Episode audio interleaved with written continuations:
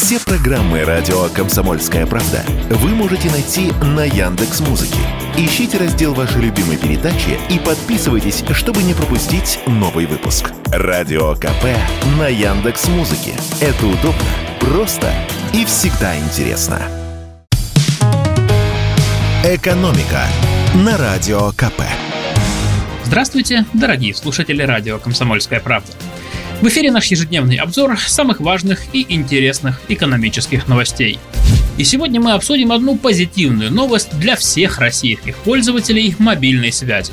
То есть для всех – Наши мобильные операторы в последние полтора года столкнулись с непростой задачей. С одной стороны, им нужно зарабатывать больше, ведь из-за санкций оборудование сильно подорожало. С другой стороны, не хочется отпугивать клиентов высокими тарифами. Поэтому в последние месяцы операторы стали потихоньку вводить дополнительные платежи. Вот одно из нововведений. Они стали брать деньги за раздачу мобильного интернета, чтобы клиенты начали экономнее расходовать гигабайты и не раздавать их направо и налево. Кто-то брал за это по-божески 100 рублей в месяц, а кто-то и по 30-50 рублей в день. В большинстве пакетов ограничивали и бесплатное число подключений. Например, на одном тарифе может сидеть не больше двух устройств, ну а все остальные за дополнительную плату и в Федеральную антимонопольную службу посыпались жалобы. Антимонопольщики все проанализировали и пришли к выводу, что клиентам создали заведомо невыгодные для них условия, потому что по сути брали двойную плату за одну услугу. Ведь сначала человек оплачивал сам пакет, в который входило, допустим, 50 гигабайт, а потом еще и платил второй раз, когда отделился теми же самыми уже оплаченными гигабайтами с родственниками или друзьями. Антимонопольщики направили претензии во все компании. Три оператора связи согласились убрать эти опции из своих тарифов. Это Мегафон, Билайн и Теле2. Они пообещали сделать это в ближайший месяц. А вот в МТС заявили, что ничего не нарушают. Мол, все наши условия прозрачны. Пользователи о них знают и могут сами решать, как им лучше поступить. Раздавать интернет и платить или не раздавать и экономить. Эксперты считают, что это может быть попыткой потянуть время. За невыполнение требований антимонопольной службы компании грозит только штраф – до миллиона рублей.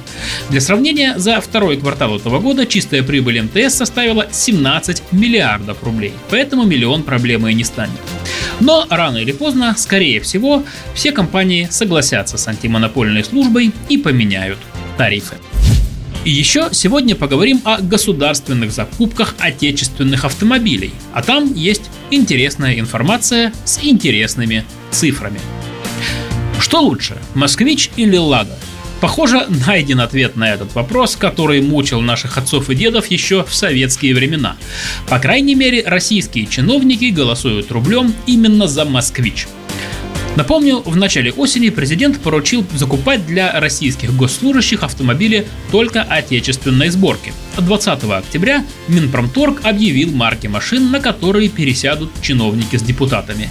Это «Лада», «Москвич», «Аурус», «Эволют», «УАЗ» и «Хавейл». Кого из э, предложенных стальных коней больше всего мечтают оседлать наши госслужащие, выяснили эксперты поисково-аналитической системы по управлению тендерами Тендерплан. Они проанализировали госзакупки автомобилей за три квартала нынешнего года. И оказалось, что больше всего бюджетных денег было выделено на покупку модели «Москвич-3» – 1 миллиард 200 миллионов рублей – Средняя цена такой машины от 2 миллионов 200 тысяч до 2,5 миллионов рублей. Путем нехитрых подсчетов выясняем, что за 9 месяцев для чиновников купили около 500 москвичей.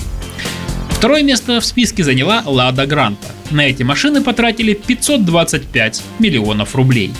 Большим спросом у чиновников пользуется и так называемый УАЗ старого грузового ряда, он же Буханка. На такие машины за три квартала потрачено полмиллиона бюджетных рублей. Что интересно, самую дорогую российскую машину, лимузин Аурус, в нынешнем году чиновникам не покупали. Оно и понятно. Все-таки штучный товар. Стоит такая машина от 38,5 миллионов рублей.